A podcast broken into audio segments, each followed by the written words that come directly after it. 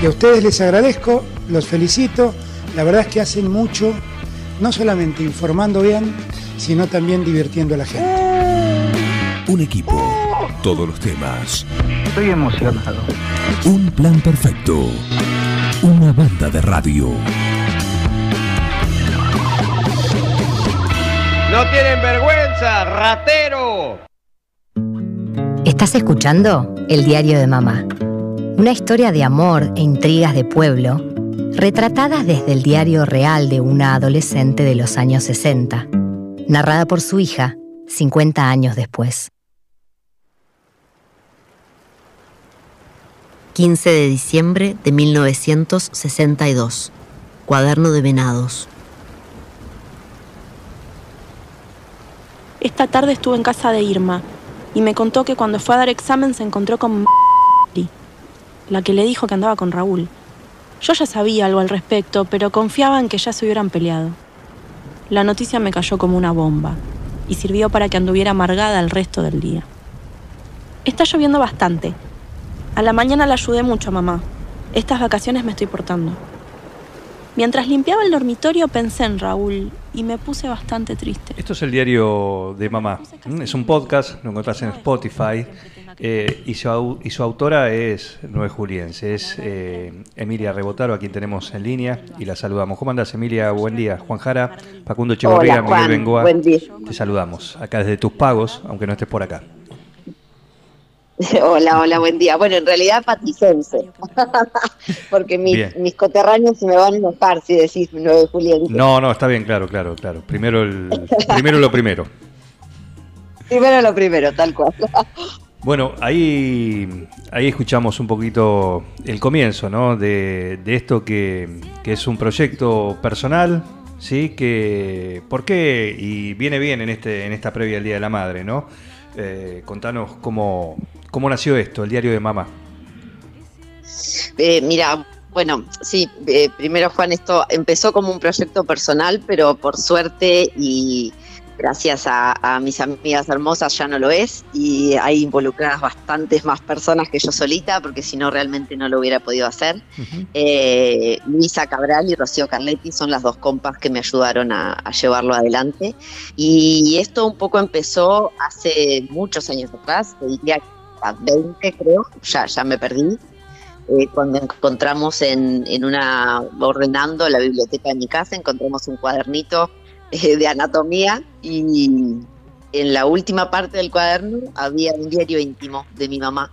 Y no solo un diario íntimo, sino también el diario que ella escribió cuando conoció a mi papá. Eh, y todo tomó un sentido y una... Fue muy hermoso encontrarlo, fue muy hermoso leerlo. Mi mamá falleció cuando yo era chiquita, entonces también fue como volver a encontrarme con ella y volver a encontrarnos, ¿no? Familiarmente, más allá eh, de, que mi papá no lo leyó. En su momento él estaba vivo también y no, no, lo, no lo dimos a leer, nos dio cosita. Eh, pero sí mis hermanos, mis sobrinas. Eh, así que esto arrancó así, básicamente. Yo soy actriz y en algún punto cuando, cuando lo vi un primo, me acuerdo que eh, cuando recién lo encontramos, me dijo, ¿por qué no haces algo con esto? Y yo dije, sí, re, y tardé como 20 años en, llegar a concretar ah, bien, bien. algo. Eh, bueno, pero no deja de ser, eh, bueno, vos decís 20 años, ¿no? Porque en definitiva esto también es exponer una historia familiar, que por ahí no todos, o hay que encontrar el momento para uno tomar esa decisión, ¿no? Sí, sí, totalmente. Yo creo que también, eh, por supuesto, me, la pensé mucho, pero la historia valía la pena. Yo no, no, me siento que esté exponiendo en, eh, como con, una carga negativa, sino más bien compartiendo. Eh, realmente es una historia muy linda y también tiene eh, yo creo que he tardado mucho por esto que decís, ¿no? Como también para encontrarle la vuelta a qué quería decir yo con esto, como, como persona, como mujer, como mujer que crecí en un pueblo. Em, eso, ¿no? Como que es, es, es una femenidad y soy una persona distinta de la que puede ser una persona que creció el 9 de julio o una persona que creció en la ciudad o en otras provincias. como la, la particularidad eh, y la belleza también en esa simpleza, ¿no? De, de, crecer en un pueblo. Emilia Rebotaro es con quien estamos hablando, la autora de eh, El Diario Mamá, este podcast que lo puedes encontrar en Spotify. Eh, ¿Cuántos capítulos tiene? Van a ser ocho capítulos la primera temporada. La idea es hacer una segunda temporada, pero la haremos cuando consigamos los medios para hacerla. Bien, Básicamente. bien, bien, eh, un buen dato. ¿Y, y cómo lo, lo diagramas? Eh, o sea, porque vos agarraste, eh, ¿cómo diagramaste? Porque también en este tiempo, como decís, más allá de tomar la decisión, de concretarlo, todo eso, por distintas cuestiones, pero también tenías ese material, ¿cómo darle forma, no? ¿Cómo, cómo haces ese trabajo? ¿Qué, ¿Qué, rescatar? Decir, bueno, ¿qué agarrás? ¿Esto qué es? ¿Esto lo tomo así como viene, literal, porque la historia está ahí? ¿Esta la completo con algo más? ¿Cómo, cómo fue ese trabajo? Mira, eh, mira todo empezó eh, con una obra de teatro. Eh, yo hace dos años arranqué a escribir una obra de teatro acerca de esto, acerca del diario de mi mamá y acerca de mis propios diarios íntimos, o sea, de su historia como, como una joven adolescente y de la historia de su hija, que vendría a ser yo. A raíz de esa obra, con mi amiga Luisa Cabral, lo que hicimos fue adaptarla al formato de podcast y usamos, yo en el devenir de, de, escribir la obra había hecho varias entrevistas a familiares y a vecinos entonces usamos ese material de entrevistas para ir montando esto que escucharon ustedes y que van a seguir escuchando en los próximos capítulos. Y un poco la idea era, eh, como la idea central que lo atraviesa, es conocer a mi mamá. Ella murió cuando yo tenía nueve, entonces un poco la, el motor que, que impulsa estos ocho capítulos es ir desentrañando y desenredando quién era ella, ¿no? Perfecto. Eh, y, quiénes somos sus hijos también, y quiénes somos sus vecinos, cómo fueron sus vecinos, como eh, un poco contarla a ella y contarnos a todos los demás en, en, paralelo, ¿no? Emilia, buen día, Facundo te saluda. Quería consultarte... ¿Por qué la, elección del formato? ¿Por qué el podcast? Porque por ahí para la gente eh, puede ser como algo que, se puede producir fácil de alguna forma, porque si bien lo, lo, que nos llega a nosotros como producto final es un audio, pero detrás hay toda una, una preproducción, hay un montaje, hay un montón de trabajo, pero ¿por qué la elección del podcast? Eh, mira, qué linda pregunta. Fue eh, todo, parece casualidad y al mismo tiempo es tan poco casualidad que es, es hermoso también. Eh, nosotros en pandemia, este era un proyecto que teníamos en la cabeza con, algunas amigas, con, con, Luisa Cabral y con Rocío Carletti, que es la música y la que hace la voz de mamá. Y, salió un subsidio del FNA, del Fondo Nacional de las Artes, que, efectivamente lo terminamos ganando, para hacer proyectos que se puedan, eh, que se puedan me sale consumir, pero sí, que se puedan escuchar en, contextos de pandemia, en contextos de encierro. Entonces nosotros teníamos la idea de la obra, ya había algo escrito alrededor de eso y, decidimos eh, pensarlo en formato radial para que se pudiera justamente escuchar. ¿no? para que se pudiera escuchar en un contexto de encierro. Así nació, pero al mismo tiempo eh, fue una eh, fue muy natural, porque también yo, mamá habla de la radio en su diario, y, la radio en esa época, en los 60, ella escribe el diario en el 62, era el medio de, comunicación, era lo que tenían más a mano, Entonces el formato de podcast se presentó realmente de una forma muy natural. Y aparte, como yo soy actriz y mis amigas también, decidimos como encararlo hacia un lugar más de radioteatro. Claro. Obviamente lo pensamos más como programa de radio porque esto al, mismo tiempo es lo que vos decís, ¿no? Eh, es un, es un formato que puede resultar más accesible porque es de audio y no de video, por ejemplo, que es más complejo, pero al mismo tiempo nos llevó un buen trecho de, pensar y de, y de terminar de, entender cómo funciona, ¿no? Cómo funciona la radio, cómo funciona un podcast, cómo funciona un guion. Hicimos talleres, eh, esto, las entrevistas. También estamos, estamos laburando actualmente con un estudio de grabación, que fue el que pudimos pagar gracias al subsidio, que es el estudio Santino SD. Eh, eh, nada, es lo que vos decís, parece, parece simple.